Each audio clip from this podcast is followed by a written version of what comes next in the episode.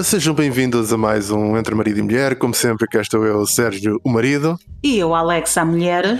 E hoje temos mais uma vez um excelente convidado. E que convidado é este, senão o, o Rei Mago, o King Wiseman, o grande, o grande Gonçalo do Portal Gamer.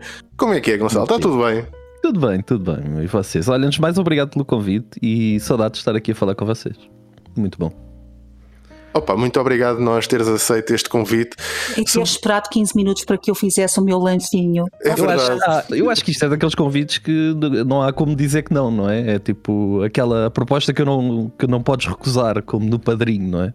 Ah, neste, caso, neste caso é um bocadinho assim, um bocadinho assim. Mas obrigado, obrigado.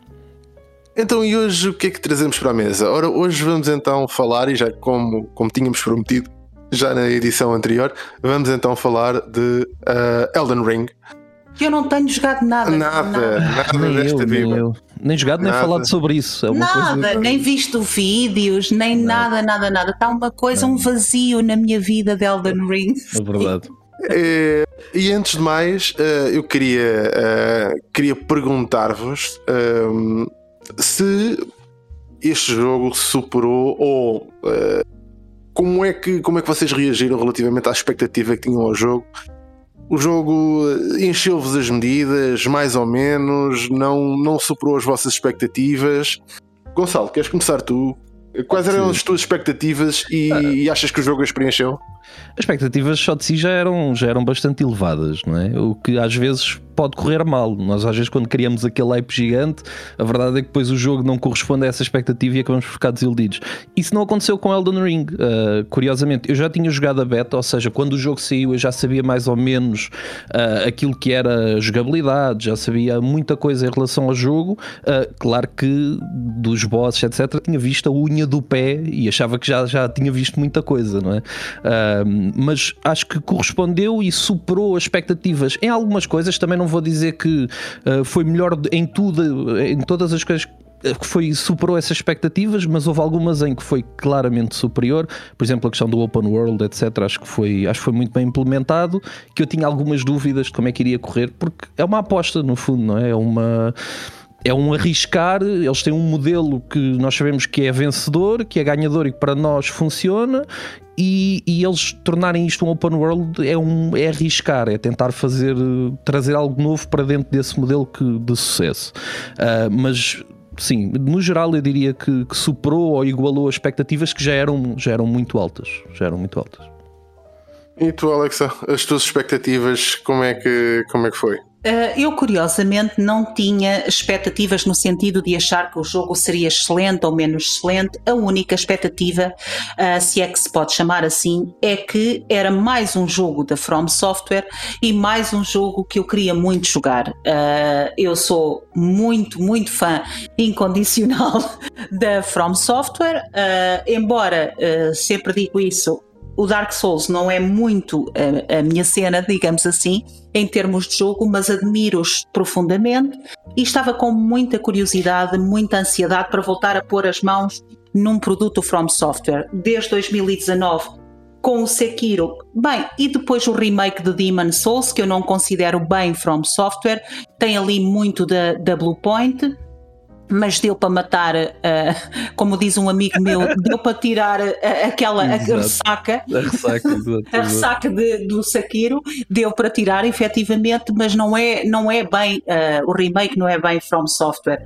Um, e tinha a expectativa que pelo menos de saber o que é que seria um open world com as mecânicas da From Software e o que é que eles iriam trazer dos vários jogos que já uh, lançaram. O que é que eles trariam uh, de Dark Souls, o que é que eles trariam de Bloodborne, o que é que eles trariam de Sekiro. Tinha muito uh, a curiosidade, porque eu via muita coisa dizer é uma mistura de tudo, é um Dark Souls 4, não tem nada a ver com os outros. E na verdade é que a verdade está sempre, é, como está em todo o lado, está no meio. Exatamente, é verdade, é como em todo o lado, a verdade, verdade, está é. sempre no meio. Uhum. E uh, aqui não é exceção. E deparei-me com, uh, uh, como, como o marido aqui sabe, a pôr um dia de férias a 25 de fevereiro de 2022 para ir à, à loja comprar o jogo e jogar durante o dia todo. E, portanto, isto, eh, estamos a gravar o programa a 27 de março e eu, desde o dia 25 de fevereiro, não consegui. Isto é absolutamente verídico e o marido está cá para comprovar. Não consegui ver mais um filme, um episódio de uma série, seja ela qual for, ou fazer outra coisa nos meus dias livres que não seja jogar Elden Ring a expectativa que eu tinha era uma, o jogo consumiu-me por completo. Uh, tenho muitas críticas ao jogo, já falaremos, mas consumiu-me por completo. Eu, também tenho umas quantas.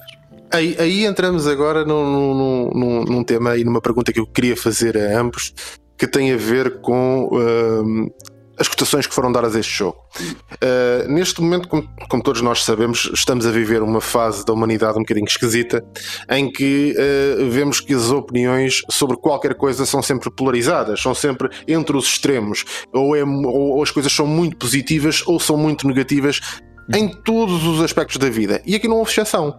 Aquilo que se viu a nível das pontuações deste jogo foram pontuações de 9, 10 a contrastar com pontuações de 1, 2. Portanto, houve aqui um, um dispersar, digamos assim, para os limites uh, daquilo que são as pontuações comuns dadas a este jogo. E a minha pergunta é então, mas que o que é que temos aqui? Temos aqui o melhor jogo de sempre ou o, o, o maior flop de todos os tempos? Eu acho que nem um nem outro tal como, como a Alexa disse há bocadinho. Uh, acho que nem um nem outro. Acho que temos aqui um jogo bastante competente. Uh, não é o melhor jogo de todos os tempos, não é um jogo sem falhas, é um jogo com, com alguns problemas, uh, mas é um jogo bastante competente naquilo que é o seu estilo, que é o seu estilo e que é o seu. Pá, a verdade continua a ser esta. Eu acho que ainda é um, embora seja um nicho cada vez maior, a verdade é que ainda é um, um nicho de, de pessoas que conseguem, que compram e que desfrutam da, daquele jogo. Porque há muita gente que compra e já sabemos que depois depois acaba por arrumar. Ou seja, os números de vendas uh, e acho que as reviews, de certo modo, também não refletem bem aquilo que, que é o jogo e que é a experiência das pessoas que realmente gostam de, daquele jogo. Uh, mas acho que nenhuma nem outra. Acho que é um jogo competente, não é o melhor jogo do mundo, não é o pior, não é o maior flop. O maior flop acho que está muito longe de ser. Uh, até porque tivemos um exemplo gritante de um, de um flop uh, há, há, relativamente pouco, pouco tempo com, com um Cyberpunk em que lá está, isso aconteceu, em que foi um jogo que se criou muita expectativa e depois o jogo de facto não correspondeu a essa expectativa e, e vinha com problemas graves. A verdade é que, pronto, ainda o Cyberpunk hoje em dia é um, é um bom jogo, uh, o que não impede, lá está, de ter sido um flop no seu lançamento. Teve imenso sucesso vendeu imenso e, e é, é, surreal. É? Mas, mas lá está, as pessoas hoje em dia extremam muitas opiniões e, e a verdade está sempre no meio, se fores a ver bem. E dentro do, do universo From Software, onde é que colocarias este jogo? Uh, a nível dos meus favoritos, é essa a tua pergunta? Sim, sim, sim. Se tivesse fazer uma lista com os meus favoritos, onde é que. Uh, lá está, ainda não o acabei, ainda não, ainda não dediquei tantas horas, se calhar, como já dediquei a outros jogos da From Software. Pá, para mim, o Sekiro é o, é o pináculo.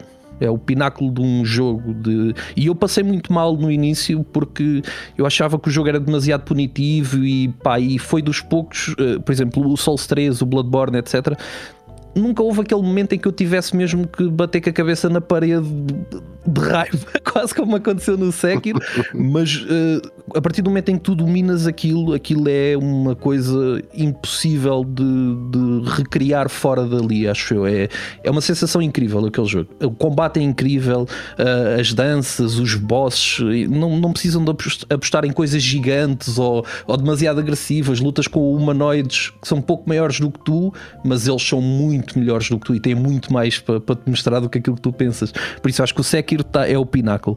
Uh, Bloodborne, talvez em segundo, e depois Elden Ring entraria em terceiro, porque gosto mais do que o Souls, porque acho que é um Souls, no fundo, a jogabilidade.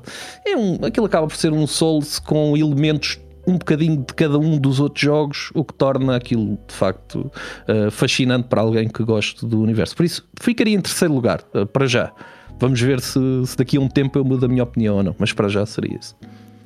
E, e, tu, Alexa, entre estas duas posições extremadas do melhor jogo de sempre e um dos maiores flops, uh, em que é que ou, qual é que é a tua opinião sobre, sobre isso e sobre uh, o, o, jogo? Onde é que o colocarias uh, a nível de, do teu top da From Software? aqui para completar um bocadinho aquilo que vocês estavam a dizer relativamente às posições extremadas, e é algo que já falámos bastante, Estamos a viver efetivamente tempos lamentavelmente muito, muito estranhos em que a nuance está a desaparecer da conversa em qualquer tema. A nuance está a desaparecer. E isto, na minha opinião, é uma tragédia autêntica. Não consigo arranjar uma palavra mais forte do que dizer uma tragédia autêntica, porque é na, na nuance que o ser humano vive na sua individualidade. Uh, e isto é mais trágico do que as pessoas pensam.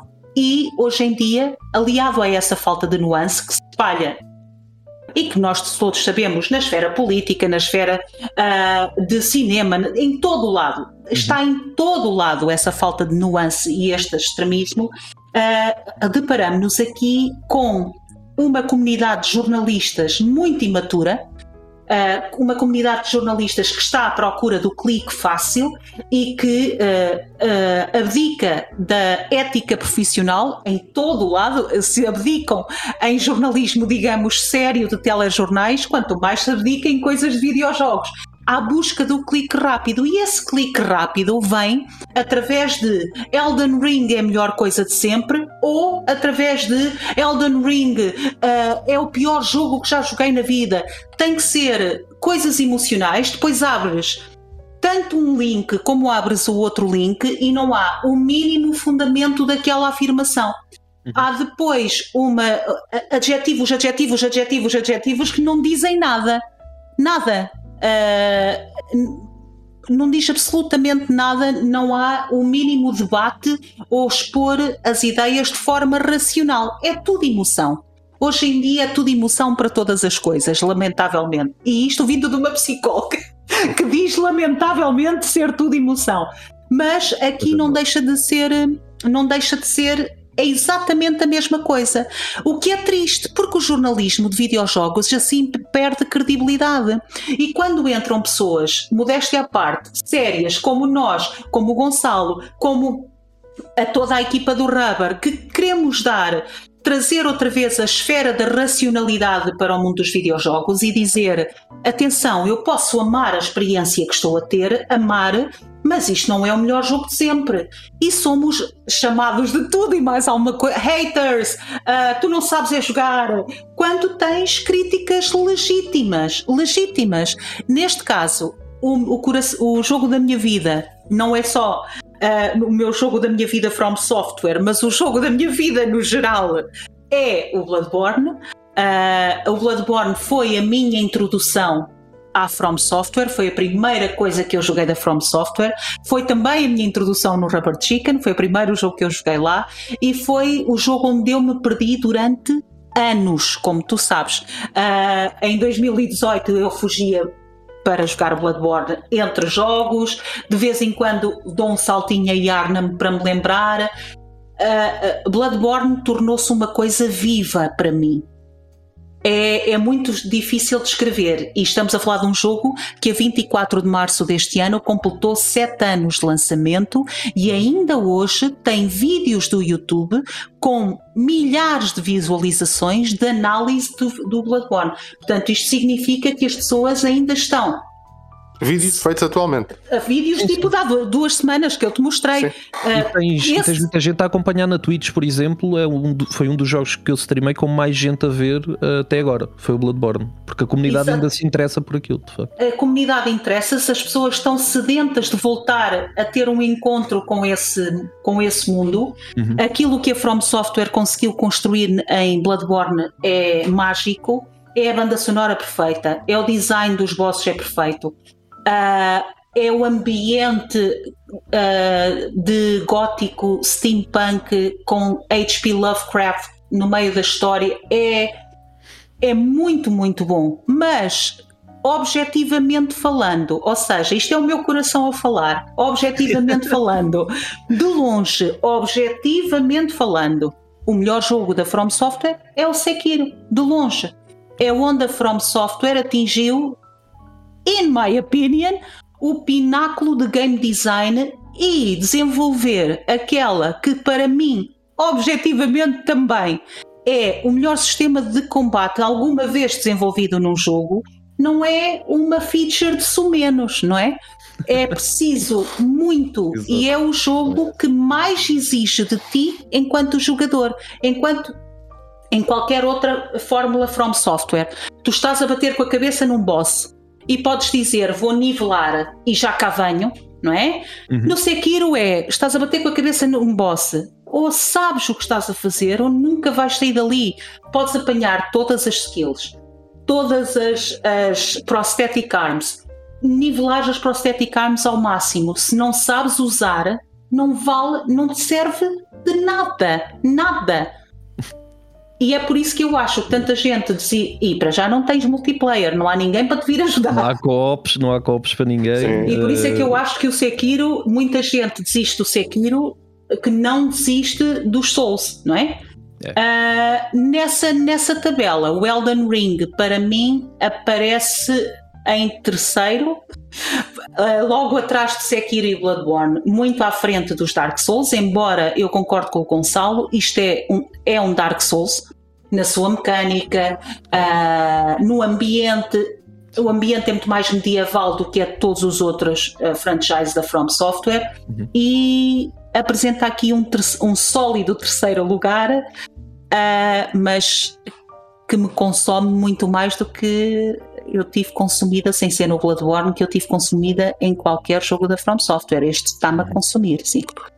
Outro dos comentários que, que ouvimos com, com alguma frequência é eh, relativo aos níveis de dificuldade. É impossível termos um jogo From Software em que o tema dificuldade não seja um dos temas que é trazido para a mesa. Por uns, eh, porque são jogos que ah, continuam a sofrer do problema de não trazerem uma seleção de dificuldade, Uh, por uns apelidados de extremamente difíceis e por outros apelidados de uh, extremamente fáceis. É, isto é só para, para jogadores de uma determinada estirpe. Portanto, uh, se não és um jogador Master Race da, estirpe tal, isto não é para ti e tal. E, aqui eu quero pedir a vocês, queria, queria pedir a vossa opinião mais uma vez so- sobre isto. Vocês que já jogaram tantos jogos da, da From Software, em que, ou seja, este jogo é um jogo efetivamente que estas queixas são efetivamente legítimas. É um jogo difícil ou um jogo extremamente fácil? Ou o que é que vocês sentem? Há necessidade de haver graus de dificuldade neste jogo, um ecrã de seleção de dificuldade, ou tudo isso é complementado de outras formas? Gonçalo, A, per- a pergunta em si é boa, porque de facto este jogo é muito difícil. Para mim, continua a ser muito difícil. ahm, mas a maneira de contrariar, existe uma maneira de contrariar a dificuldade ao contrário daquilo que acontecia no Sekiro, em que no Sekiro tu de facto tens que combater e tens que ficar bom. E aqui isso tu, tu podes sempre farmar e podes sempre ir overleveled e chegar lá e, e dar Muito mais. Pá, tens que ter cuidado na mesma. São dois ou três hits que se tu levas seguidos morres, esse, esse tipo de coisas. Mas consegues chegar muito mais confortável a um boss eh, se, se fores overlevel. Agora, se, se faria sentido ou não eh, haver uma, uma setting de dificuldade. Não foi isso que, que fez. eh, não, não é isso a marca da From Software. Por isso eu acho que isso iria muito contra aquilo que é o objetivo até central deles, de- do jogo de facto ser difícil, de te apresentar um desafio e de tu superares esse desafio, de haver aquela sensação de superação. Acho que não, não faz sentido aplicado a este estilo de jogo, que lá está, que é feito mesmo para isso. É um jogo difícil. Agora, outra coisa que também me faz confusão, o elitismo que tu falaste, de que alguns jogadores jogam Dark Souls ou jogam o Sekiro e de repente os outros são todos inferiores, os que não conseguiram e eu não, eu não acredito nisso. Eu acredito que qualquer pessoa com tempo, se dedicar o seu tempo, mais ou menos tempo, não importa, se dedicar o seu tempo, se, se de facto se dedicar ao jogo, uh, qualquer um dos jogos é, é, é atingível e com a informação certa, com as táticas certas, com tudo no tempo certo, é possível alcançá-lo. Ou seja, é uma questão mental de tu uh, perderes um milhão de vezes até conseguires descobrir esses timings, estas informações, tudo isto que, que depois te leva de facto a conseguir e a sentir-te muito contente. Agora, achar que ou todos os jogos que não são estupidamente difíceis não prestam, ou achar que todas as pessoas que não conseguem jogar são que não conseguem jogar solo são inferiores, ou isso, isso é algo que ainda existe nesta comunidade epá, e que me entristece profundamente porque é só, é só triste e é só tóxico e, não, e é algo que, não, que eu não gosto nada de ver. Uh, mas sim, são jogos estupidamente difíceis e o Elden Ring continua a ser difícil, embora às vezes eu note que uh, estou a ser maltratado. Não sei se tu também sentes isso, Alexa. Pá, mas eu às vezes eu penso: um, um tudo bem, dois, na mesma arena. É pá, se calhar não, se calhar não. Parem com isso, parem com isso, a sério. A, a, Podia, não sei se vamos falar sobre isto mais à frente ou se queres falar sobre isso, mas a maneira como se duplicam bosses no, no Elden Ring a mim dá-me nojo, dá-me algum nojo. vamos, sem dúvida, vamos ter a oportunidade de falar disso Obrigado. Uh, e de falar de outros, temas para tu poderes expurgar sim, sim, tudo sim, aquilo que tem na alma. Eu estou a precisar, eu estou a precisar. Obrigado. Alexa. Relativamente, faço a mesma pergunta que fiz ao Gonçalo. Esta coisa dos níveis de dificuldade é preciso, não é preciso. Eh, este jogo é mais fácil, é mais difícil, e, e este também, este elitismo de uh, quer dizer, isto é um jogo que, que, que mede quem são os, os verdadeiros jogadores ou não. Uh, quanto à parte do elitismo, só para para ser muito curta e grossa, como na minha terra, é só estúpido, não é? Uh, eu dizer que ah, eu consigo acabar o Dark Souls 3, sou bem melhor jogadora do que alguém que faz o Forza, é que são, do, são dois desportos diferentes. Isto é. nem sequer deveria vir à conversa. É só estúpido. Ah, eu sou muito melhor do que o jogador de Minecraft. Porquê? Se calhar pegavas naquilo e não fazias ponta de corno de ideia do que estás a fazer. As coisas são diferentes, ponto final. Já está. Uh, Quanto aos níveis de dificuldade, a From Software tem que ter aquilo que a From Software achar que tiver que ter. O jogo é deles, o design é deles, Exato. o criador uh, são eles, os editores são eles. Se as pessoas não gostam, há uma escolha fácil que é não compram. E desculpem que se sente aqui uma irritação meu, na minha voz, mas isto é algo que me, que me irrita soberanamente. Que é eu, fazer, eu ir comprar um produto que é um copo e eu quero querer que seja uma garrafa. Tu foste comprar um copo, não é uma garrafa. Pô, se queres comprar uma garrafa, vai comprar uma garrafa. O copo não é uma garrafa. E não vai ser uma garrafa. A Front Software não tem níveis de dificuldade. Aliás, eu tenho a minha teoria, como sabes, que é tem sim senhora níveis de dificuldade. No caso do de, de Elden Ring, o Easy Mode é a minha classe, Astrologer. Tem níveis de dificuldade, sim. É isso, é isso, é isso. Se queres jogar Easy Mode, jogas com um caster. Que é o que eu faço morro muita vez porque não sou a melhor jogadora de, Dark, de, de, deste tipo de jogos do mundo. Morro muita vez. Mas sem dúvida alguma que é o, que é o Easy Mode. Porque eu fui uma Strength Build no Bloodborne e, meus amigos, isto não tem nada a ver uma coisa com a outra. Estás lá de pertinho a lutar e a fazer dodges panic dodge, panic roll, ou Adoro estás confortável. É Exa exatamente. estás a fazer como eu estava no, no, no, Bloodborne, panic roll à volta deles, ou estás confortavelmente a metros de distância com o teu Comet Azure a disparar e a premires o R1 durante 10 segundos, é maravilhoso, não é? Isto é claro que depois, isso também podemos falar, há bosses muito mais difíceis para casters do que para melee. E aqui e no Elden Ring isso acontece, acontece. Exatamente, porque se mexem demasiado, porque não São e tu não consegues quando tu fazes o caso, o boss já fugiu. E para melee é muito mais fácil, porque vais a ter a ele. Isto são coisas que, na minha opinião, a From Software faz como ninguém, que é dar-te o desafio apropriado a cada tipo de coisa. Agora, irrita-me soberanamente que a crítica seja este não é um bom jogo porque não, eu não consigo jogá-lo. Mas isso é problema teu, não é? Ou não tens tempo, ou não é para ti, ou seja lá o que for, isso é para tu resolveres contigo. O jogo não tem culpa nenhuma. O 2001 Odisseia no Espaço é considerado dos melhores filmes de todos os tempos. Eu não consigo passar de 40 minutos. Adormeço, é uma seca. Eu não faço a crítica ao filme, eu não digo, desculpem lá, o 2001 Odisseia no Espaço não merece estar no planalto dos filmes porque é uma seca. Meus amigos, é uma seca para mim. Agora, é um excelente filme. O Stanley Kubrick é um dos melhores cineastas de todos os tempos. Acabou-se. É.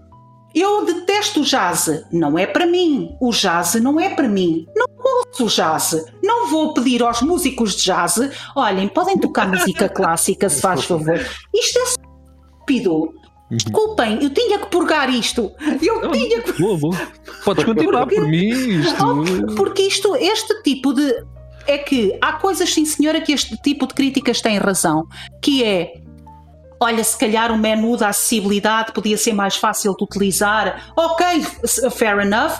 O, o, o menu não é user-friendly, ando ali muito à procura dos itens. Por exemplo, tu apanhas muita coisa e deveria haver, sem dúvida alguma, uma parte que dizia uh, que diria últimos itens apanhados para tu leres a descrição. Isso sim, uh, uma parte que fosse mais fácil ver as armas que tens à tua disposição. Agora, Uh, isto são coisas objetivas. Agora, mudares o que o jogo é só para te agradar, vais jogar outra coisa. Há milhões de opções. Sim, sem dúvida. E nem tudo na vida tem que se adaptar a toda a gente. Exatamente. Desculpa, é a última eu, coisa que eu vou, eu posso dar aqui. E vou-me embora já, que estou bem. Bate com a porta e tudo. Eu, eu vou dar aqui só os meus dois questões relativamente a isto, porque uh, os jogos da From Software, este tipo de jogos, os Soulborn da, da From Software, não são jogos para mim. Ponto. Não são jogos para mim. Eu não me adapto a este, a este tipo de jogo porque me, me, traz à mente os traumas dos meus jogos de infância em que não haviam saves, em que cada vez que eu saía de um ecrã e voltava tinha, estava o respawn de todos, todos os, os inimigos e portanto uh, essa foi uma parte, digamos assim, da minha. Uh, da minha vida enquanto jogador que eu quero deixar lá atrás. E portanto, estes jogos já não passou, se adaptam não é? a mim. Aceitar que já passou. Exatamente. Exato. São excelentes jogos, mas não são para mim. Mas são excelentes jogos. E que tu adoras ver, mas. E que eu adoro ver, atenção, eu adoro ver qualquer pessoa que. Uh, que, que, está a jogar não tem que ser um excelente jogador. Eu adoro ver uh, as pessoas a conseguirem uh, passar o elemento de frustração e conseguirem superar-se elas próprias a jogarem este jogo. É fantástico, sem sombra de dúvidas. Eu aqui quero fazer, antes de irmos a, a essas partes das pequenas irritações de, que este jogo também tem, porque não é livre delas, eh, eu queria perguntar-vos aqui outra coisa que é sobre o aspecto fundamental que este jogo trouxe e o aspecto novidade, que é o aspecto open world. Temos um, eh, na minha opinião, existe aqui uma tendência uh, a que os jogos, de uma forma geral, este tipo de jogos de adventure, action adventure driven games, Uh, em, uh, há uma, uma espécie de, de, de, de conluio entre, entre, os fabricantes de videojogos para que se ocorram todos em mundo aberto. Isto uh, para mim traz-me alguns, alguns problemas. Nomeadamente, eu estou a falar, por exemplo, agora de um jogo que eu joguei recentemente, ou relativamente recente, que foi o Conan, Conan Exiles. O uhum. Conan Exiles, um jogo de aventura em open world, third person, um bocadinho como, como estes, estes jogos que é que para mim me faz confusão? É ter um open world em que eu diria que em 70% do mundo eu não tenho nada para fazer. Nada. Então no Conan Exiles é mais gritante porque estamos a falar de, de, de algo que é tipo deserto. Portanto, uh, aí é, é, é, ainda pior. É que além de não haver nada com que interagir a nível de NPCs, a nível de tribos, a nível de é que não há nada, é areia. Yeah. É, é, é, tipo praia, é só praia. É completamente, é completamente. Com, com, uh, com a agravante de não haver água, é mesmo só é areia. Só areia, só areia. Sim, Portanto, uh, e isto é uma das coisas que, que, que tem sido um, um bocadinho um exagero, que é criamos que os, os jogadores, os, os, os uh, developers estão a criar universos gigantes e vêm uh, com o selo de o maior universo de sempre, que parece que é uma coisa extremamente importante, é quando bom. depois, na realidade, não há nada que fazer. Qual é que é a vossa opinião sobre isto? Este jogo sofre disso também, porque esse é, é o, o, meu grande receio cada vez que eu ouço jogos de, uh, que eu ouço falar num jogo open world. É, ok, o universo é aberto, mas há o que fazer nesse universo? Gonçalo. Eu, eu acho que neste nós vemos muitos open worlds e eu podia falar de mil Assassin's Creed que estão feitos com mapas estupidamente grandes para esticar uh, o tempo de jogo. Uh, eu acho que isso de certo modo também acontece aqui uh, com alguns sítios onde tu vais algumas dungeons, algumas coisas secundárias tu vês às vezes começa a ser já muita coisa e depois a repetir bosses e não sei quê e tu começas a ver, ok estes bosses, os bosses das dungeons são quase sempre uh, mobs em esteroides, no fundo. São mobs que tu vês pelo mundo, mas que ali estão muito maiores e muito mais fortes. Um, e até aqui tudo bem. Mas depois, quando vêm os dois e tu já mata, e já se começa a repetir muita coisa, eu sinto que isso acontece um bocadinho. No entanto, o facto de ser open world aqui faz sentido porque uh, para alguém que está a bater com a cabeça num boss e não o consegue passar, tu podes ir simplesmente, ok, olha, agora vou explorar aquilo ou vou fazer o outro. E eu acho que é por isso que este jogo acaba por ser tão viciante, porque tu tens de facto muita coisa para fazer e muita coisa para ver e explorar e bosses e tens, epá, tá, tens sempre coisas uh, na mira, tens sempre, até sempre ir ver mais qualquer coisa ou ir àquela dungeon que tu ainda não mataste aquele boss, mas será que agora já consegues? E, epá, e é isso que te envolve no jogo e te consome muito tempo e muitas horas de jogo. Por isso, eu acho que neste caso funciona bem. Funciona bem o facto de ser um open world, de ser grande e de ter muito conteúdo não está, na minha opinião, na medida certa, poderia ser um bocadinho menos se, e não ter essa repetição, mas uh, acho que funciona, acho que funcionou bem e foi bem adaptado para, para este universo, porque lá está, uh, tira um bocadinho daquilo que é a frustração, do, daquele momento de frustração em que tu podes simplesmente largar aquele boss e continuar a jogar, no entanto, ir para outro sítio e, e, melhorar com isso, subir nível, o que quer que seja, explorar outras zonas, ver outros bosses. Uh, isso, isso é, muito, é muito bom e é refrescante para, para o estilo, no fundo.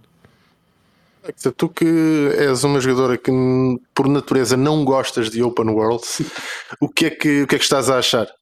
Uh, é verdade, eu não gosto nada de open world, gosto bastante do semi-open world, ou seja, a, a estratégia que o God of War utilizou em 2018, no grande jogo que, que foi o jogo de 2018, e é um semi-open world, tens muito para explorar, uh, mas tens um mundo uh, bem delineado.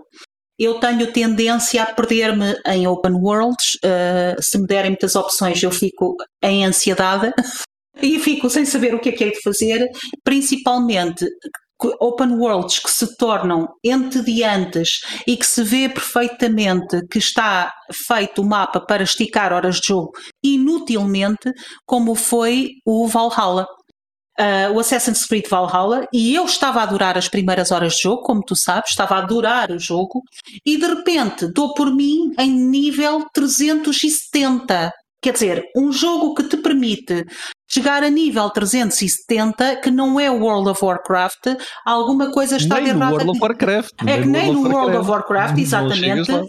É que nem pouco mais ou menos, uh, algo está muito errado aqui. E principalmente quando andas a fazer consecutivamente a mesma coisa over and over again, sem com personagens ainda por cima blé, não é? Yeah. Personagens blend. Porque é impossível, uh, é impossível escrever tanto com muita exatamente. qualidade no fundo, é? isso demora tempo, isso não se faz assim do dia para a noite. Não? É? Exatamente, principalmente quando estamos a falar de história uh, e queres ir buscar, como no Assassin's Creed, elementos históricos, quer dizer, ou tens mesmo uma equipa que só está a fazer isso. Ou então ou depois tens coisas como o Karl Marx em Inglaterra a passear herói, nas ruas. Herói. herói. Lá está. Ser herói do povo em Inglaterra, que é um detalhe que eu gostei bastante. Excelente. Obrigado, Ubisoft. Isso Excelente. Onde? Isso é no Na Assassin's Creed Syndicate. No Syndicate. Ah, no Syndicate, é pá, andas a fazer Andas a fazer missões para ele e ele é um herói. E eu acho isso bonito. Mas adiante, que já me está a subir os calores outra vez. Mas voltando à coisa, o Open World aqui, como é que está a ser? O Open World da, do Elden Ring tenho um elogio muito grande e uma crítica igualmente grande, que é eu tenho sempre a sensação que estou a descobrir qualquer coisa. Sempre. Mas sempre uma ruína que eu não tinha estado uma, uma. Olha, ainda ontem e fui, voltei a Kaelit para terminar uma quest e dei por mim entrar numa caverna que nunca tinha entrado e a perguntar aos meus amigos online: vocês já entraram aqui? Não, então eu já vos digo como é que é. E isto é absolutamente maravilhoso. Aliás, o mapa, quando tu consegues desbloquear, a mim só me falta um lado do mapa para desbloquear, quando tu, quando tu abres, a, a, a dimensão do mapa é overwhelming, é esmagadora. Eu nunca tinha visto nada assim. E eu acho que e... nem tens noção até muito longe no jogo. Porque Exatamente. ao início tu achas que é aquilo e pensas isto já é grande, mas tu não sabes nada, no fundo. Nada, nada. nada. Ainda por cima, tu vês o que está, ou seja, o mapa está a mostrar-te o que está à superfície. Mas o mapa não te está a mostrar se ofre o Well, que é por baixo. E tem todo um território de uh, Nocton e mais não sei o quem, Nocstella e Deep Roots, não sei de onde, que tu podes nem sequer ir lá dar nunca, podes nunca uhum. fazer isso, não é obrigatório no jogo. A quantidade de a conteúdo secreto é incrível e já vamos falar um bocadinho mais disso também. Outra coisa, uma crítica muito grande, é a mesma que fez o Gonçalo, que é o reskin de boss. Que, obviamente, é, é se calhar é um egoísmo irrealista pedir a uma equipa de criativos que me dê um boss diferente em 250 lutas de bosses que tu tens, mas. Aumentam só 100, mas ao menos metam-nos diferente. É? Exatamente. Aqui concordo. Less is, se é para repetir, então less is more. Porque a grande crítica que eu fiz em 2018, a única grande crítica que eu fiz a 2018 ao God of War, num jogo que para mim é, é quase the quintessential perfect game, uh, foi o reskin constante de bosses no God of War. O troll que é de fogo, agora o troll que é de gelo, o troll que é de fogo e de gelo, o troll que é. Exatamente. O, a Anitta vai à escola, a Anitta está no não sei quê, e este reskin é laziness da parte do criador, na minha, da parte do designer. Aqui, 100% de acordo. Less is more, as dungeons chegam a ser repetidas porque é exatamente o mesmo design e tu chegas a uma dungeon, já sabes exatamente onde é que tens de ir, porque são todas iguais, e depois os bosses são os mesmos. E, e aqui faz um. Uh, fica aqui um, uma, uma, boa introide, digamos assim, para, para a próxima questão. Mas entretanto, uh, vamos agora saltar já assim num repan para. Uh, sabias que. Sabias que. E vamos então saltar para esse repando. Sabias que. Sabias que. Então, não sabias que de hoje a grande questão é qual foi o primeiro jogo da From Software?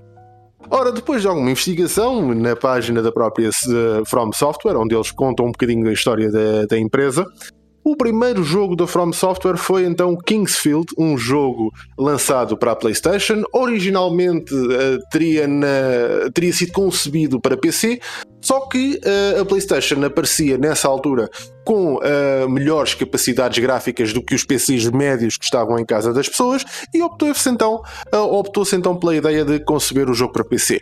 O jogo é um jogo 3D uh, first person num ambiente também medieval com cenários em 3D em real time, ou seja, não são cenários pré-renderizados, são cenários que vão sendo renderizados à medida que o jogador vai explorando e que acabaram por estar na origem também uh, embora muito embrionária, dos jogos, da, dos restantes jogos das séries Soul e Born. Portanto, sem dúvida, aqui muito interessante, sobretudo porque a companhia nasce em 86, mas o primeiro jogo só sai até 94. Entretanto, neste meio, o que eles tiveram a construir foi apenas aplicações de software para empresas. Além disso, outro também do Sabias que está relacionado com o Miyazaki. Grande, o grande Miyazaki. O grande Miyazaki. Miyazaki. Portanto, qual foi o primeiro jogo em que Miyazaki trabalhou? Ora, Antes de mais, e só aqui para dar um bocadinho um contexto de Miyazaki, Miyazaki nasce numa família bastante pobre, uh, numa província junto a, a Tóquio. E nasceu numa família bastante pobre e formou-se uh, um, formou-se em ciências sociais uma coisa que, uh, que é espetacular na vida de Miyazaki é que, tendo-se formado em ciências sociais, e mais tarde na sua vida, dando a volta e entrando no mercado dos videojogos para uma companhia, ele em menos de 10 anos tornou-se presidente dessa companhia, o que é algo que uh, no Japão é extremamente raro. Primeiro, é muito raro alguém uh, mudar por questões de, de, de próprias questões culturais, é muito raro alguém mudar de área de trabalho. Ou seja, se tu estudaste para, para fazeres uma determinada, para teres uma determinada profissão, é muito difícil conseguir se ingrar noutra profissão que não aquela para a qual estudaste. Quanto mais chegar então a presidente de uma companhia.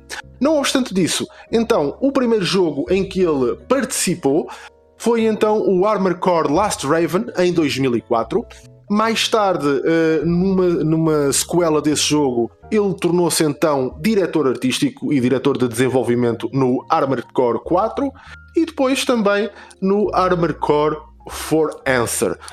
E estes foram os primeiros jogos em que ele trabalhou. Nada relacionado com uh, estes Soulsborns que tanto, que, que tanto conhecemos.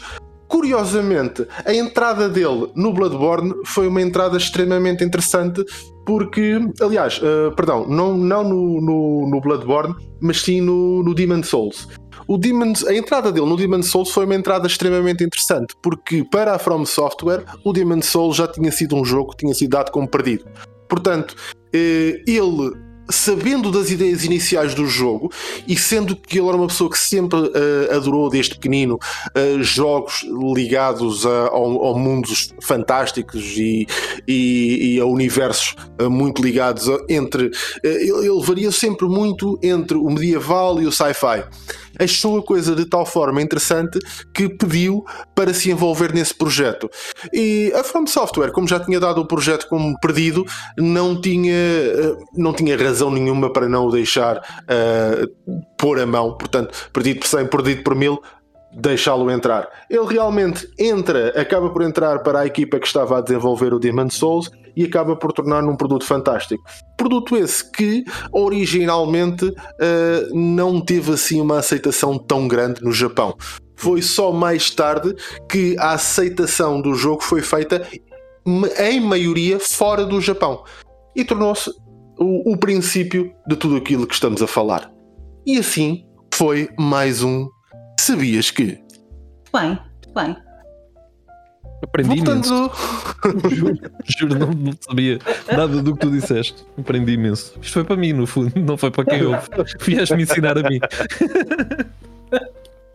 Vamos então voltar aqui ao, ao tema em questão. E, e, estávamos a falar do jogo e, e falaste numa coisa que num, num, dos aspectos negativos. E então vamos começar efetivamente por aí. Que eu não quero terminar de forma nenhuma um programa a falar dos aspectos negativos. Vamos falar agora, neste momento, sim, dos aspectos negativos deste Elden Ring. O que é que este Elden Ring, Gonçalo, tem que te chateia, que te molestia, que te dá a volta à cabeça? Eu acho que já ficou claro, não é? já, eu já spoilei um bocado este momento, peço desculpa.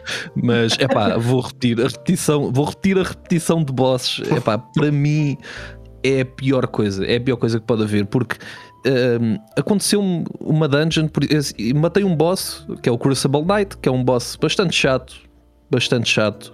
Uh, Ele que tem as asas que parecem. É, parecem é, uma cauda, pronto, exato. giro, giro matei-o uma vez e pensei, isto foi horrível, mas consegui, fiz, estou muito contente, vamos embora, siga. Mais à frente, entro numa dungeon, eh, uma dungeon muito estranha, por acaso muito diferente do resto das outras, em que é só armadilhas de movimento, ou seja, não tens que combater com outros inimigos, tens apenas que te esquivar de carroças que vão subindo e descendo e tu tens que passar ali no meio, quase como um puzzle. É horrível, é horrível, é horrível, é horrível. É, é, é eu, eu, eu tenho recordações de ver isso. A parte do é é diferente, é horrível, mas é diferente. E depois tu chegas ao boss e são dois Crucible Knights. E eu aí eu pensei, estes gajos estão a gozar comigo, meu. Porque, epá, um ainda vá que não vá. No Guardian Ape, no Sekiro, eu tolero a repetição, porque é uma vez, e mesmo assim eu, eu fico lixado porque eu digo, já o matei, mas vamos lá outra vez. Pronto, ok.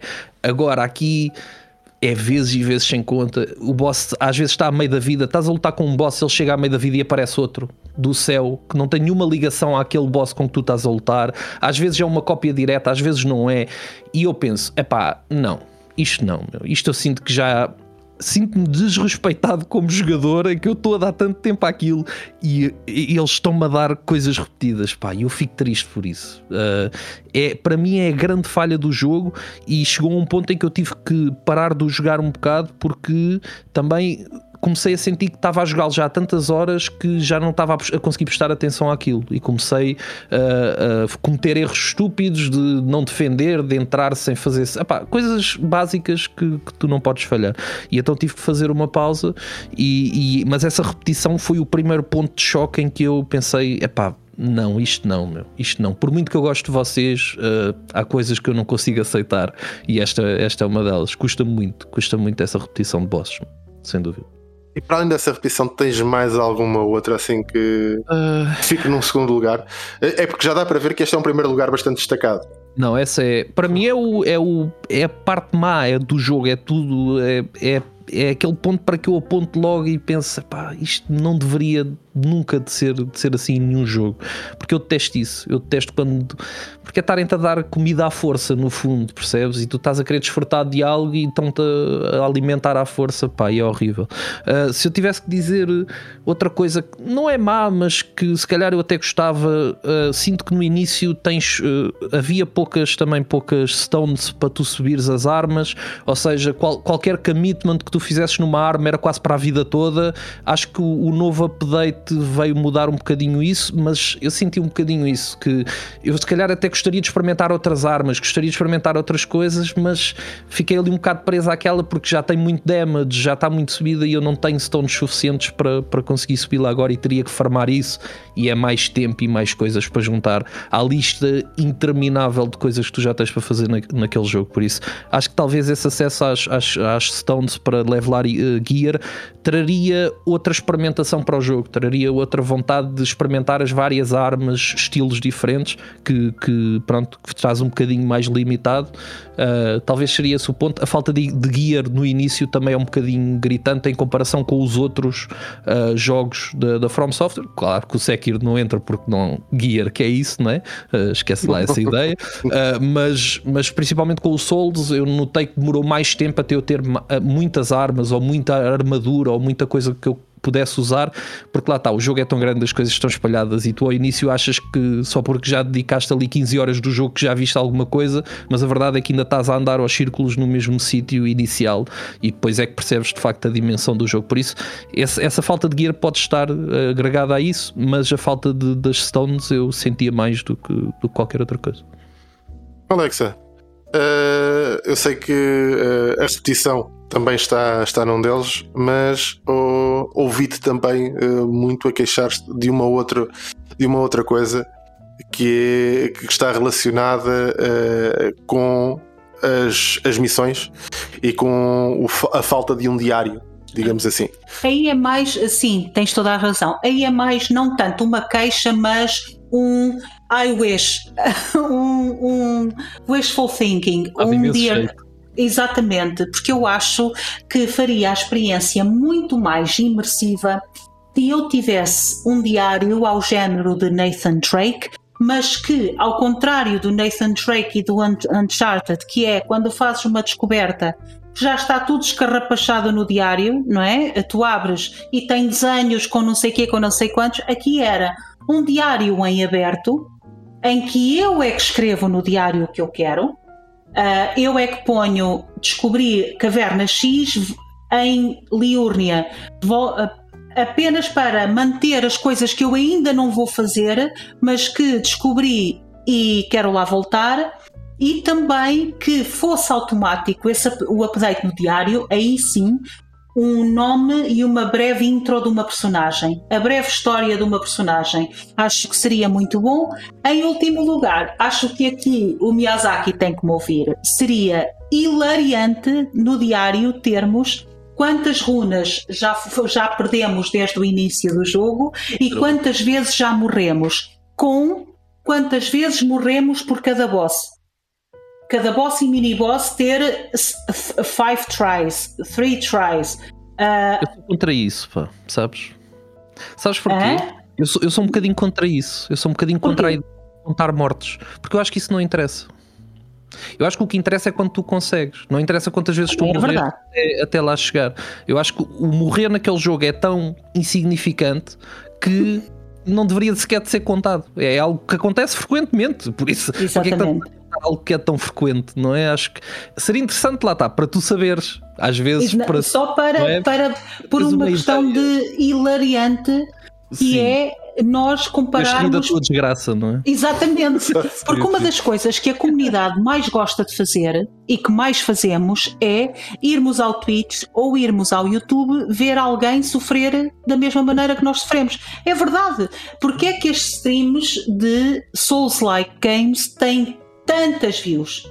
Porque as pessoas gostam de ver outras pessoas a sofrer e passar pela mesma experiência que nós há milha, milhares já de vídeos de compilação de epic fails do Elden Ring. Há milhares de vídeos dessas que eu vejo e rio à gargalhada das reações dos streamers, do mandarem o comando ao chão, dos, dos uh, que têm quando uh, salta aquela mão nojenta, que já lá vamos falar disso, uh, dessas, desse tipo de coisas. Uh, mas acho que seria só hilariante, não, não traria nada de novo ao jogo, nem pouco mais ou menos. Era só um dado interessante. Contudo, o diário que me permitisse eu fazer o quest log que eu entender, uh, como jogador, acho que daria muito jeito num jogo tão grande e também para keep track do que é que eu não deixei para trás. Acho que era muito importante. Eu ando com um bloquinho às vezes a escrever uh, falta-me isto, falta-me isto, tenho que seguir a quest desta pessoa e seria desnecessário. Outra coisa, uh, outra coisa que eu acho que é uma crítica legítima e eu não ligo nada a gráficos, mas é claríssimo que aqui deixaram a textura dos gráficos para trás em prol do tamanho e do scope of the project. Ou seja, tu olhas para uma parede e a parede parece de um jogo da PlayStation 1. Eu não estou a exagerar. A parede parece às vezes do máximo PlayStation 2, o máximo. De parece está lisa, não tem textura nenhuma. Ou seja, uma brick wall, uma parede de tijolo, não tem textura nenhuma. É, é aquilo parece liso. Uhum. E parece-me óbvio que isso foi deixado para segundo plano, esses detalhes mais, uh, mais de design e de, e de beleza vá em, em, em prol da funcionalidade de uma determinada coisa e do tamanho daquilo, não é? Tudo, Aquilo tudo, tamanho. É gigante. Portanto, haveria que deixar alguma coisa para trás e, na minha opinião, deixaram o, a beleza, vá à parte mais estética do mundo. O que, na maior parte das vezes, não me faz diferença nenhuma, como te disse, Uh, como já, vos, já, já sabem da minha pessoa, eu não ligo muito a isso do jogo, do, nos videojogos, mas quando tu fazes dungeon atrás de dungeon, atrás de dungeon e, e dás por ti a olhar para paredes horas, uh, de facto começas a pensar isto teria sido tão melhor, com um bocadinho mais de detalhe aqui. Esta parede não tem detalhe nenhum, nenhum. Isto é liso. Não, eu não sinto que estou dentro de uma, de uma masmorra. E às vezes isso quebra um bocadinho a imersão do mundo. Quebra um bocadinho aquela ligação com a, com a realidade. Uh, depois tenho a última crítica que eu aí não entendo mesmo é o pouco balanço entre as classes. É tão claro que o caster, o astrologer, é overpowered. É tão overpowered, eu, tu já viste, e o meu marido já assistiu, quantos bosses eu já matei à primeira só com a combinar coisas do caster, que é tenho o staff Azura, mais o chapéu que me dá mais 5 de intellect, mais o, a poção que me estende 10 segundos sem gastar mana enquanto eu faço o cast e o cometa Azura. Faço isso à primeira, se o boss não se mexer, meus amigos, é, é ver a barra de vida a derreter. É, eu só estou a carregar no R1 e aquilo faz. Trrr, já está. Eu, não sei, eu noto que eu não sei o que é isso, não sei do que é que tu estás a falar. Mas eu jogo, eu, jogo Milina. Exatamente. Eu passo muito mal. E é assim.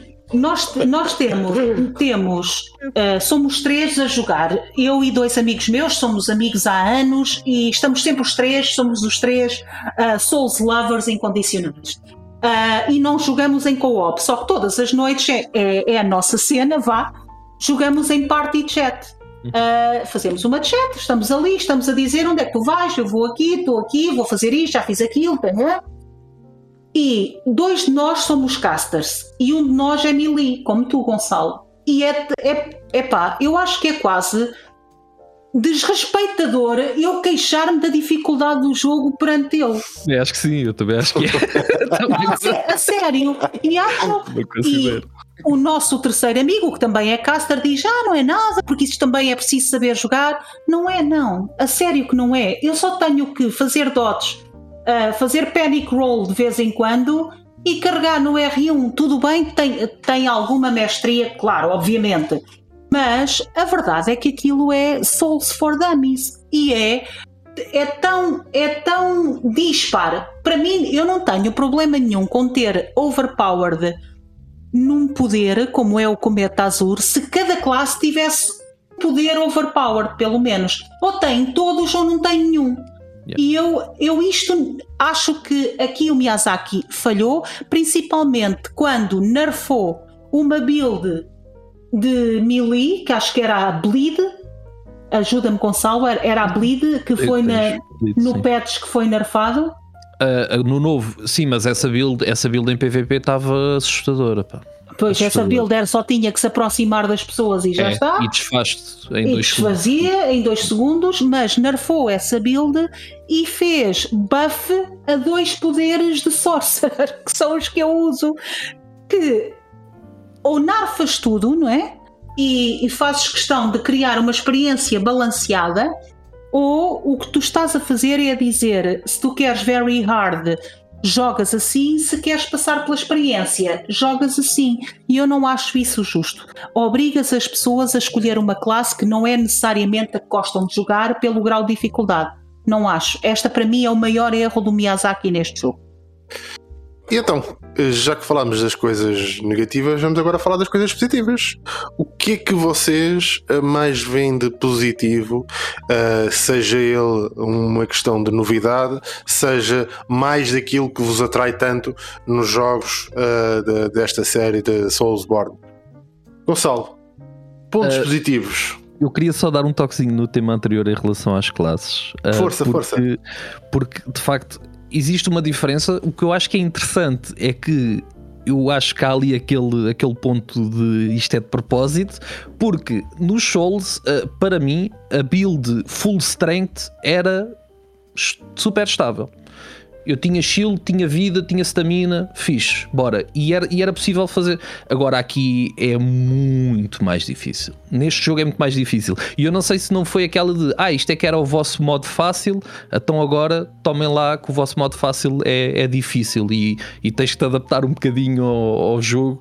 Uh, não sei se não, se não terá sido intencional, uh, mas, mas sim, eu percebo o que tu dizes. São duas, dois níveis de dificuldade completamente diferentes e eu passo, passo bem mal com uma das personagens personagens, porque está ali no meio uh, entre sei lá o que é aquilo, já nem sei, era feito, entretanto já não é bem nada e eu estou com.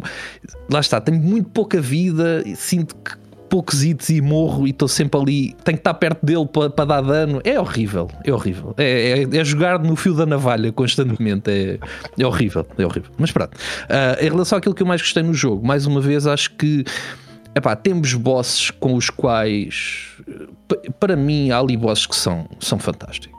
Logo no início, Margit é marcante, muito marcante. Uh, é uma luta que requer tempo, que requer dedicação. É o primeiro boss com que tu chocas, acho que é o primeiro checkpoint do, do jogo. É aquele ponto, é quase como o Genishiro, é o Genishiro do Elden Ring. É o primeiro boss que te testa de certo modo e tu tens que, tens que superar aquilo. E eu adorei, adorei essa luta. Uh, as horas que eu lá estive, criei uma apreciação uh, muito, muito grande. o Godric a cena do Godric, de cortar o braço, dragão, pá, é das coisas mais lindas que eu já vi, daquelas que tu eh, quando um boss te deixa de queixo caído a meio da vida é porque aquilo tá, tem que estar bem feito. Porque se ele, se ele está a meio e tu ainda tem muita coisa para te mostrar, é porque é, é From Software à partida, uh, costuma, costuma ser assim. Uh, mas lá está, este, este design de bosses todo, isto mantém-se e essa apreciação para mim é continua a ser um dos pontos mais positivos do jogo, sem dúvida. São esses bosses, são esses encontros que, que se mantêm marcantes. Uh, mais uma vez, gostei da maneira como o Open World foi, foi implementado. Uh, eu não, eu não desgosto do facto da jogabilidade ser um Dark Souls. É, é algo que para mim, de certo modo, já é familiar. Ao contrário do Sekiro, eu não tive que aprender muita coisa para, para me sentir confortável a jogar. Uh, e acho que essa, essa é mais, um bocadinho mais ligação direta no feel de, do jogo do que, do que se calhar o Sekiro é. E é um bocadinho mais intuitivo também. Uh, gosto da facilidade de acesso uh, pela primeira vez uh, na história de ok, estou aqui numa situação complicada, se calhar vou fazer fast travel e vou-me embora. E não teres que correr o mapa todo para trás e teres que andar constantemente a passar por inimigos para chegar a um boss. Gostei muito disso, gostei dessa facilidade de acesso de, ok, o tempo que tu vais perder, que seja perdido não com coisas que não interessam para nada, mas que seja perdido a, a jogar, a lutar e a tentar a, avançar e combater aquilo que tu não consegues passar. Um, os dragões são, são lindos, mas são são dolorosos também. são dolorosos. Mas, mas lá está, acho, acho que é um jogo. Aquilo que a Alexa diz é verdade. Algumas partes gráficas eh, não, não são assim tão marcantes, mas acho que é um jogo bonito ainda. Uh, ao contrário, ao contrário, não. É, é, o choque, existe um choque claro entre o estilo do Elden Ring e o estilo do Dark Souls 3, principalmente. Uh, o Elden Ring é tudo espaços abertos, é tudo, tudo é verde, tudo é, tudo é apelativo, é bonito. Tu sentes -te, até te sentes confiante por aquilo ser mais bonito e não ser aquele, aquele ambiente ambiente constantemente pesado em cima de ti. E, e eu gostei disso. Gostei, vai de encontrar aquilo que é o outro estilo que eu também gosto, mas a verdade é que este Epá, é mais descontraído de certo modo, consegues respirar melhor e tens mais espaço. Gostei da maneira como implementaram o, o, o cavalo também, porque é que chegas a Kaelid, não é? E Exato, aí... essa, essa, é aquela zona, é tipo o pântano, não é? Tu, tu dizes isso muita vez, todos os jogos da From Software têm o pântano. Eu acho que aquela zona ali, e há outras, há outras mais para a frente que são também assim muito não sei bem o que é que é aquilo, uh, mas, mas acho que é um jogo ainda bonito, com construções bonitas, os castelos, etc. Uh, ah, é, um jogo, é um jogo bonito, embora não seja graficamente incrível. É competente pelo seu, pelo seu design, pela maneira como, como lá está, como está criado e não pela, pela luz ou pela sombra ou por algo que, é? que seja mais transcendental no jogo. Uh, mas acho que o jogo, o jogo no geral é um ponto positivo com alguns pontos negativos, mas acho que o jogo é um ponto positivo. Alexa, e quais são os teus pontos positivos deste, deste, deste Elden Ring? Uh, tudo o resto que não falei. uh, para mim, para mim, o ponto mais positivo é uh, a constante sensação de descoberta que eu tenho com, com este jogo. Eu tenho uma é constante. O reward de estar a jogar é constante. E aqui quase me apeteceria fazer uma análise, se calhar vou escrever sobre isso, uma análise do ponto de vista psicológico de do, do quão uh, viciante fizeram a experiência, propositadamente, claramente, uh, fazendo com que sentisses que estavas sempre a atingir alguma coisa. Ou seja, o nível de frustração nunca, em momento algum, neste jogo é mais alto do que o nível de achievement. Nunca. Porque, lá está, quando estás a bater com a cabeça na parede de um boss, vai à tua vida. Vai-te preparar melhor, vai treinar no outro lado, vai passar horas, se calhar, a matar outros bosses e voltas aqui quando já estiveres preparado. Uh, ou pede ajuda a um amigo, tens possibilidade de co-op, ou vai buscar umas echas uh, mais poderosas, nivela as tuas echas e depois, quando lá fores, matas o boss a dormir. Uh, vai fazer isso. Ou seja, nunca te permite que o nível de, de desespero seja como Sekiro ou seja como o Bloodstar Beast no Bloodborne em que eu morri 37 vezes o nível de desespero que é se eu não matar isto eu não saio daqui eu não saio daqui no caso do Bloodstar Vista, eu nem sequer tinha é que lutar com ele. É opcional, é opcional ainda por cima. Uh, mas na minha cabeça, que não sabia que aquilo era uma área opcional, estava a descobrir aquela área. Eu, se não matar, não avanço. E este, este jogo nunca tem essa sensação. Depois tem imensa coisa de, que, para quem joga Souls, é uma, um imenso upgrade da qualidade de vida, que é poder saltar de uh, fonte em fonte, de grace em grace, uh, sem ter que ir ao hub, como era no Nightmare, no Hunter's Nightmare do Bloodborne. Uh, não tens que saltar de hub em hub, não é? Podes, podes, olha, quero ir a esta Grace, agora quero ir a esta, agora quero ir àquela. Estás sempre, tem Graces com muito próximas umas das outras, uh, a não yeah. serem Kaelid, mas porque Kaelid, cada metro é um sofrimento e portanto tu achas que tudo é longe. É verdade. Uh, tem, tem essa parte e depois tem, continua a ter, que é a melhor coisa. A From Software para mim é ímpar em duas coisas. Ímpar, uh, character design, ou seja, principalmente em bosses, é, acho que é indiscutível aqui. É ímpar e é em uh, a stick uh, como é que eu hei dizer isto em português? É faz aquilo que tu fazes melhor. Ou seja, a From Software é ímpar a esta é a minha fórmula, eu sou o melhor a fazer a minha fórmula e não vou dar por ninguém. As pessoas ou gostam ou não gostam. Se não gostam, lamentamos, joguem outra coisa. Se gostam, we welcome you with open arms. E tu sentes que, principalmente no, El, no Elden Ring, a From Software demonstra, na minha opinião, um amor tão grande ao jogador pelo facto de ter áreas e áreas e áreas que estão escondidas. E isso é, é amor ao jogador. Tu estás a produzir conteúdo que pode virtualmente ninguém lá chegar. E, portanto, investiste dinheiro para nada, como uh, no Bloodborne uh, o Castle. Como é que se chamava? Kanehurst, acho. O Kanehurst, exatamente, Kanehurst Castle, que virtualmente podia ninguém lá chegar, porque era tão difícil, tinhas que é. apanhar o convite, e depois uma carroça, e depois não sei o quê. Era tão difícil que virtualmente podias não ter uma porcentagem mínima sem internet chegaria lá. Exato, isso uh, é o ponto ah, interessante. Quantas pessoas descobririam estas coisas se não houvesse internet? exatamente, quase nenhuma. Mais... Seria quase tipo Yeah. E, e dás-te ao trabalho de fazeres isso para constantemente, uh, no fundo, na minha opinião, premiares o jogador que te adora, adorando o jogador de volta e respeitando. Que é, eu sei que tu vais conseguir fazer isto, eu sei que tu és persistente o suficiente para conseguir fazer isto, eu não te vou levar pela mão porque tu não precisas que eu te leve pela mão. Tu és capaz, vai lá. Esta para mim é a melhor coisa da, soft, da, da From Software. Eu sinto-me respeitada como jogadora. Uh, também me sinto muito trollada às vezes. Principalmente com aquilo que o Gonçalo dizia: um boss que são dois, que são três, um boss que eu abomino e que me aparece de todo lado. I'm looking at you, Earth Avatar ou o raio da Earth Avatar.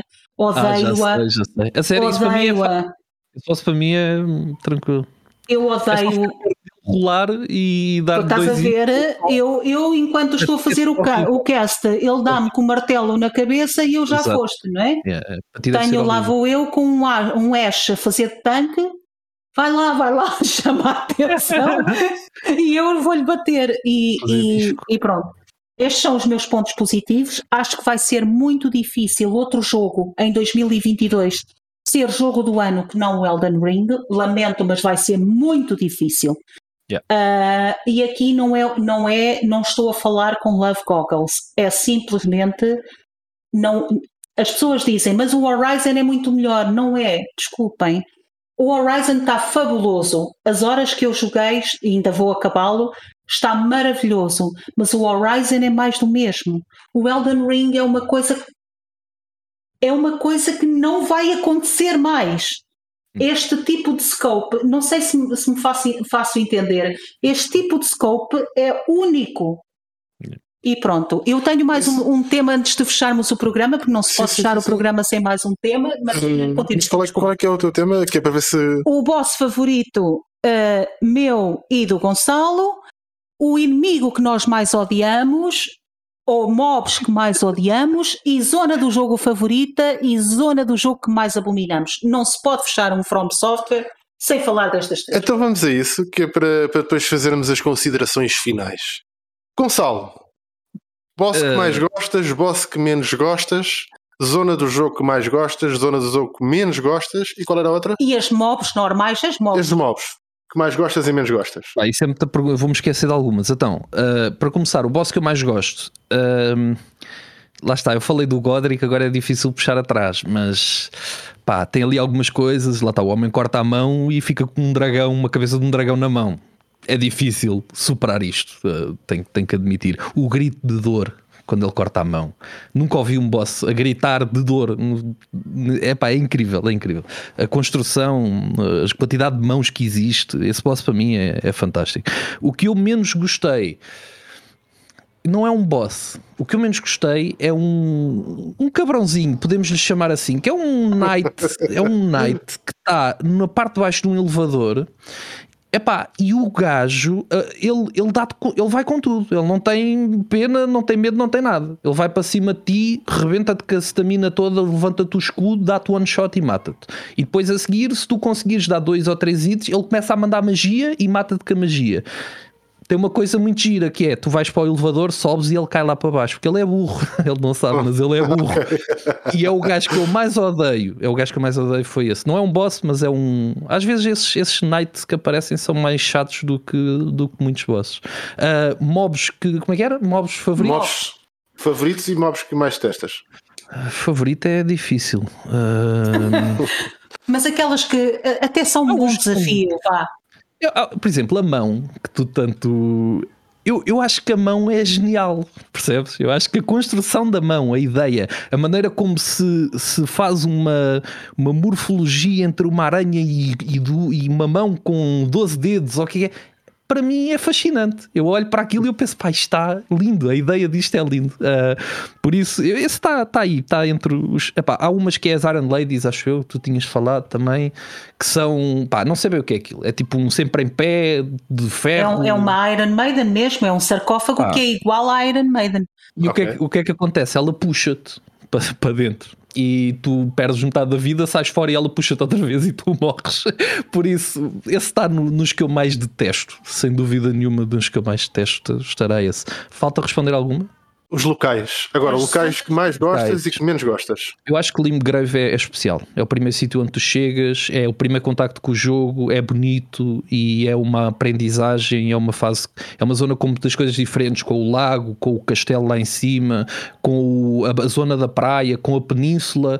Tudo isto uh, acho que faz com que Limgrave seja ainda a favorita. Não sei se é por ser a primeira e por ser o primeiro contacto, mas é, é que foi que eu gostei mais. E gostaste menos?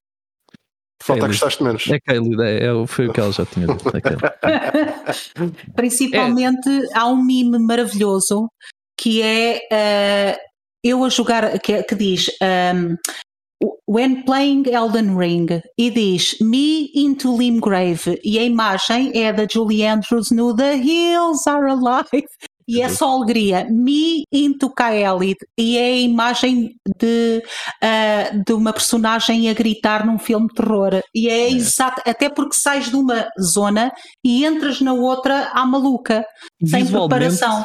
Visualmente o contraste é gritante, porque tu é passas gritante. de uma zona toda verde e bonita e não sei o quê, para uma zona que é tudo vermelho, não cresce ali nada, é só pá, não sei, é só destruição e monstros muito estranhos, tudo aquilo parece vindo de um filme. Parece uma visão, uma visão do inferno, literalmente. Sim, parece sim, que estás sim, a olhar para o inferno. Sim. Mas é apelativo na mesma. Da, é apelativo. Tem, tem, a sua beleza, tem a sua beleza, não é? Até Exatamente. Isso. E tem um pântano gigante também. Também. também, que te dá, então... que te dá a, a Scarlet Rot, que é sempre bom. Então e as tuas. Eu Alexa, vou usar tuas... isso. Nunca desculpa, desculpa. Nunca usaste usar? Scarlet Rot. Nunca. Yeah. Eu Há um spell, preciso. é o Dragon Breath ou algo do género, em Sim. que tu fazes chamando a cabeça e metes Scarlet Rot neles. É, Eu adoro isso, adoro isso. E Por exemplo, porquê? o Radan- fez. Sim.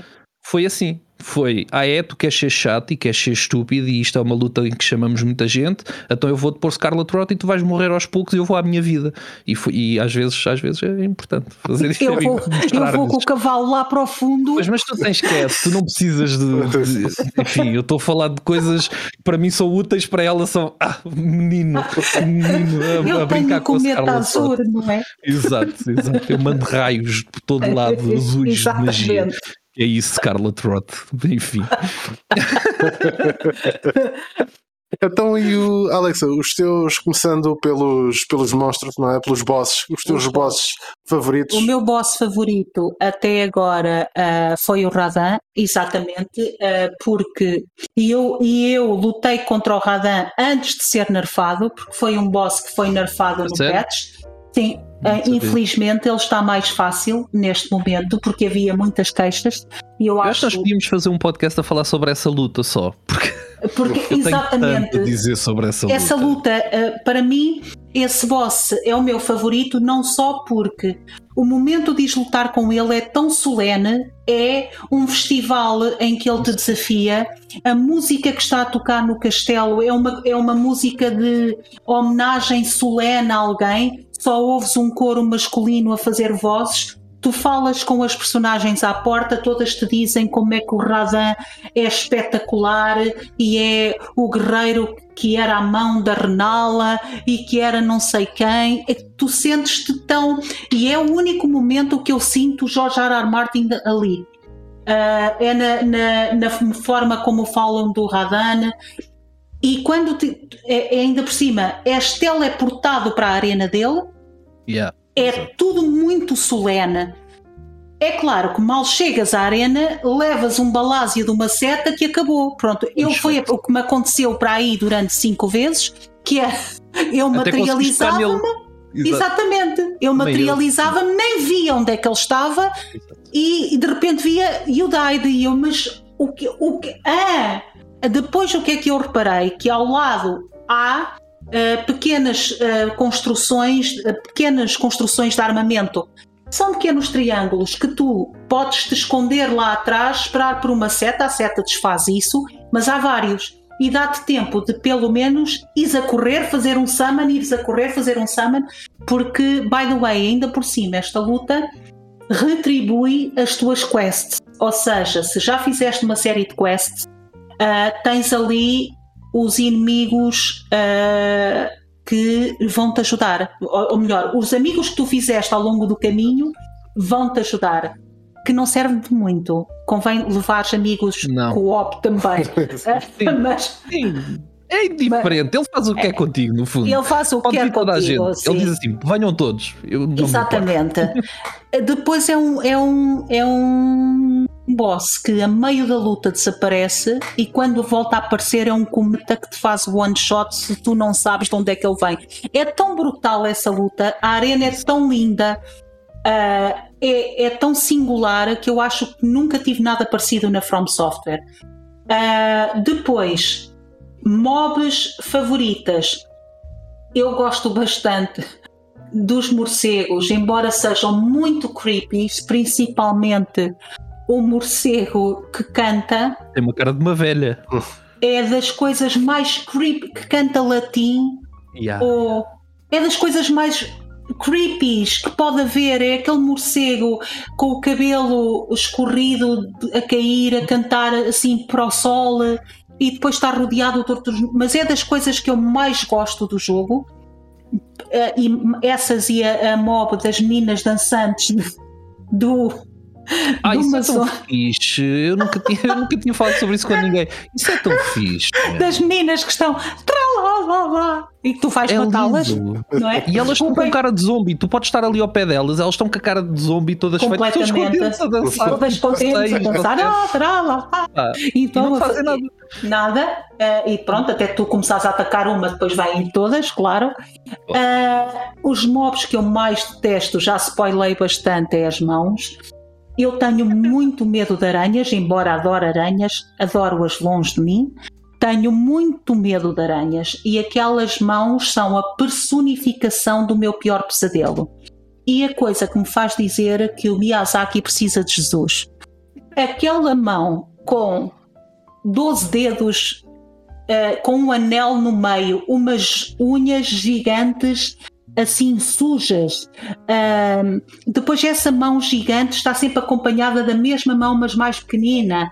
Parece que é meias filhinhas. Uh, e cai sempre de sítios. Deu origem ao meu grito maior de todos os jogos uh, da From Software, que foi eu entrar num esgoto e ver um item no meio da sala e dizer: Olha um item. E quando apanhas o item, a mão fecha-se e eu dei um berro, mas um berro, e depois, claro, o panic roll para fugir dali. É, enfim, eu dei um berro gigante. Essas são, sem dúvida, eu odeio essas mobs. Com tudo o que tenho, eu tenho mesmo medo disso. E depois, a minha zona favorita do jogo é a mesma que o Gonçalo. Limgrave tem uma magia muito grande e efetivamente quando tu chegas a Limgrave e abres o portão para começar o jogo, a sensação que tens é de total ó, de yeah.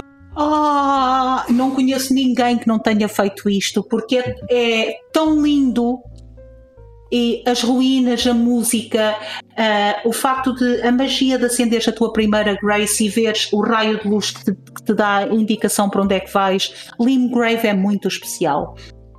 Uh, claro, uh, tenho o Kaelit como o segundo lugar. o meu o lugar que eu mais abominei até agora foi a zona dos esgotos de Lindel é aquilo eu andei a matar lesmas feitas de cocó. Eu gostava só de saber o que é que o Miyazaki tem na cabeça para eu andar em esgotos a matar coisas feitas de cocó. E é nojento, tudo aquilo é nojento, é labiríntico, tu ficas. É um esgoto muito... também, não é? Exatamente. É um fundo, não é? Tu ficas muito zonzo naquela. Orientaste naquela zona é extremamente difícil para saberes onde é que foste, onde é que não foste, é extremamente difícil porque tudo te parece igual. Uh, eu esqueço-me que tenho aquelas pedrinhas para dizer onde é que esqueço-me e então faço tudo de memória. É, é horripilante. Essa é, essa é o equivalente à zona do pântano com os caranguejos no Dark Souls uh, 3, aquela zona do pântano com os caranguejos, com os senhores com os, com os crucifixos às costas, lembras aquele disso? Pau, o pau gigante. Exatamente. e mais os, as gárgulas que saltavam e que depois abriam asas. E que não, essa zona que é um pesadelo autêntico. É, é, tudo o que é horripilante está ali. Está... Saltou-te o teu boss, uh, o teu o boss que menos gostas.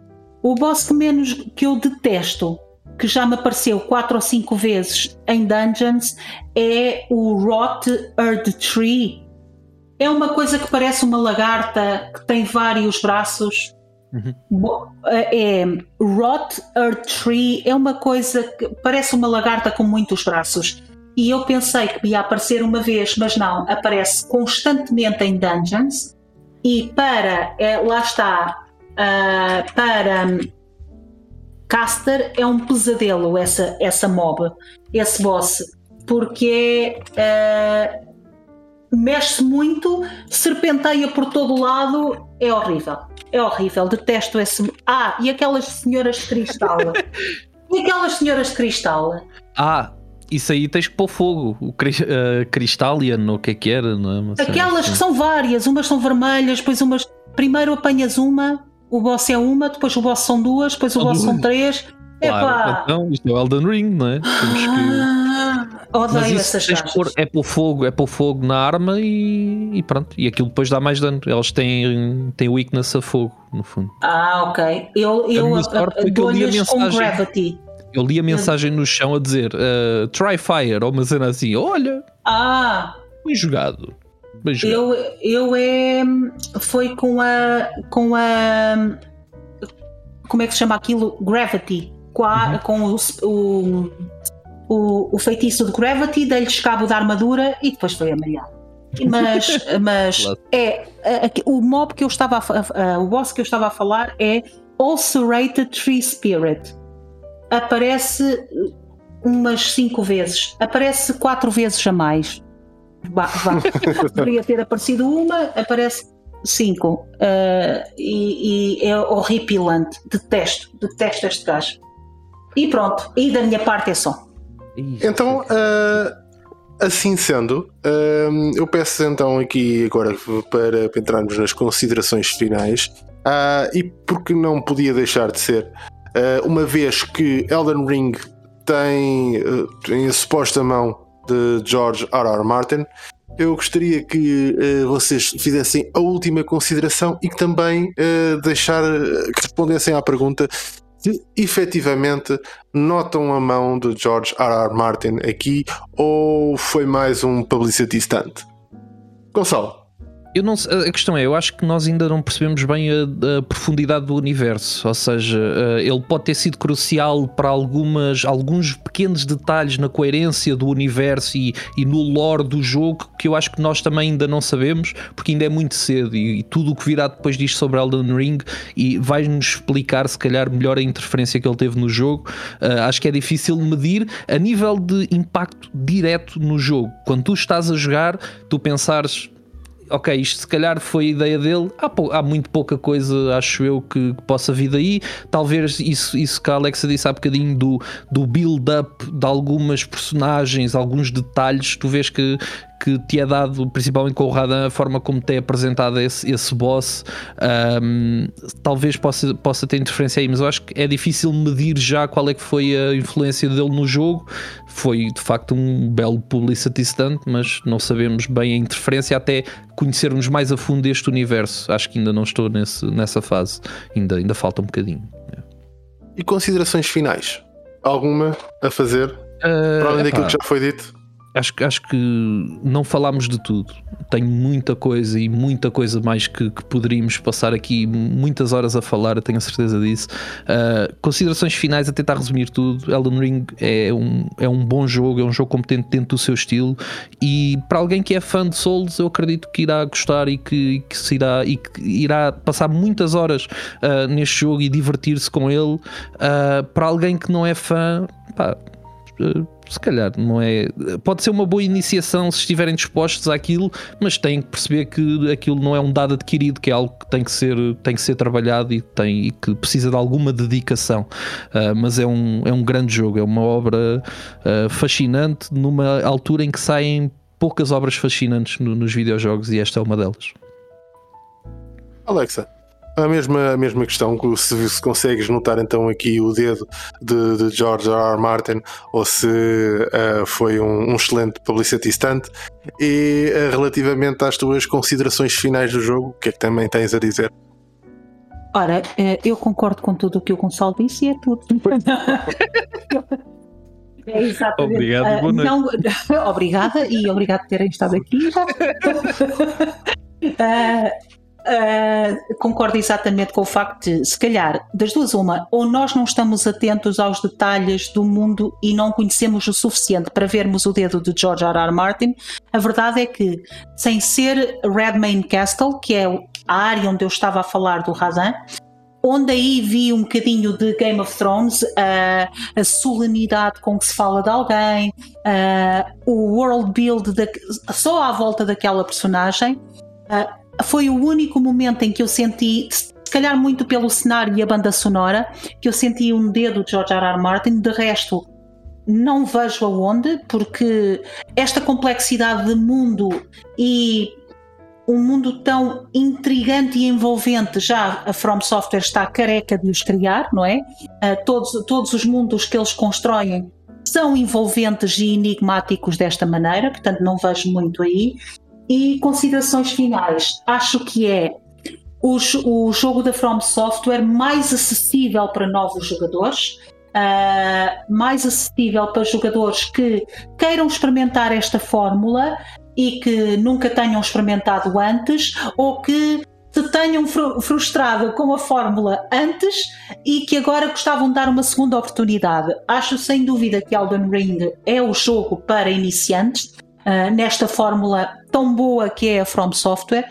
Uh, e acho que porque por tudo o que já falámos, pelas classes, pela, pela habilidade de poderes explorar o que tu quiseres, porque a curva de aprendizagem te permite muito mais tempo para ter, para ter já a tua vontade, mas lá está, eh, as pessoas não podem chegar e esperar que isto seja um jogo que ele não é.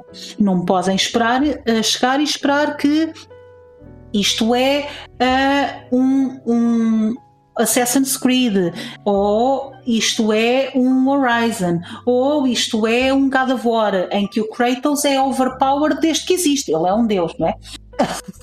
não pode esperar não, não podem esperar isto, não é?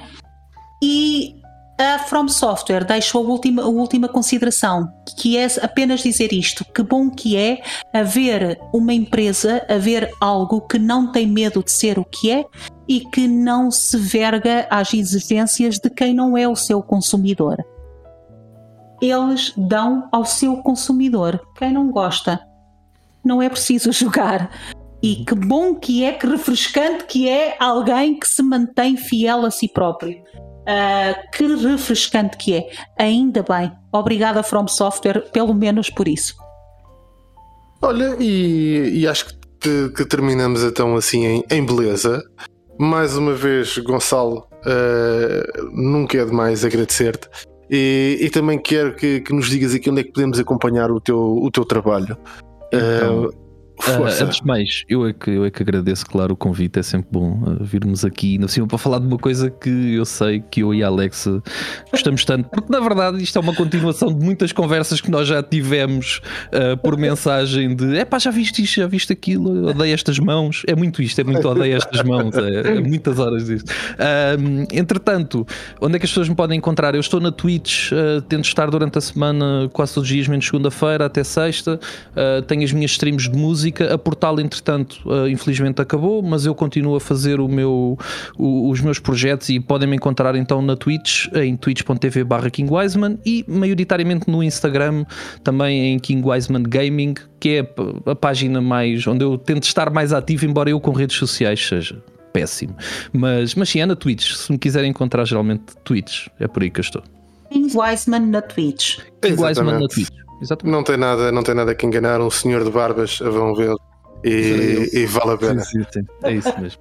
Obrigado. E pronto, assim nos despedimos mais uma vez. E então, até para o mês que vem. Para o mês que vem, cá estaremos novamente para falarmos de, de uma qualquer coisa que ainda não pensámos bem o que é que há de ser, mas há de ser qualquer coisa interessante. Temos, temos um mês para pensar e vamos anunciar certamente o que é que virá aí no, Se eu próximo mês. fazer qualquer coisa que não seja jogar Elden Ring no próximo mês.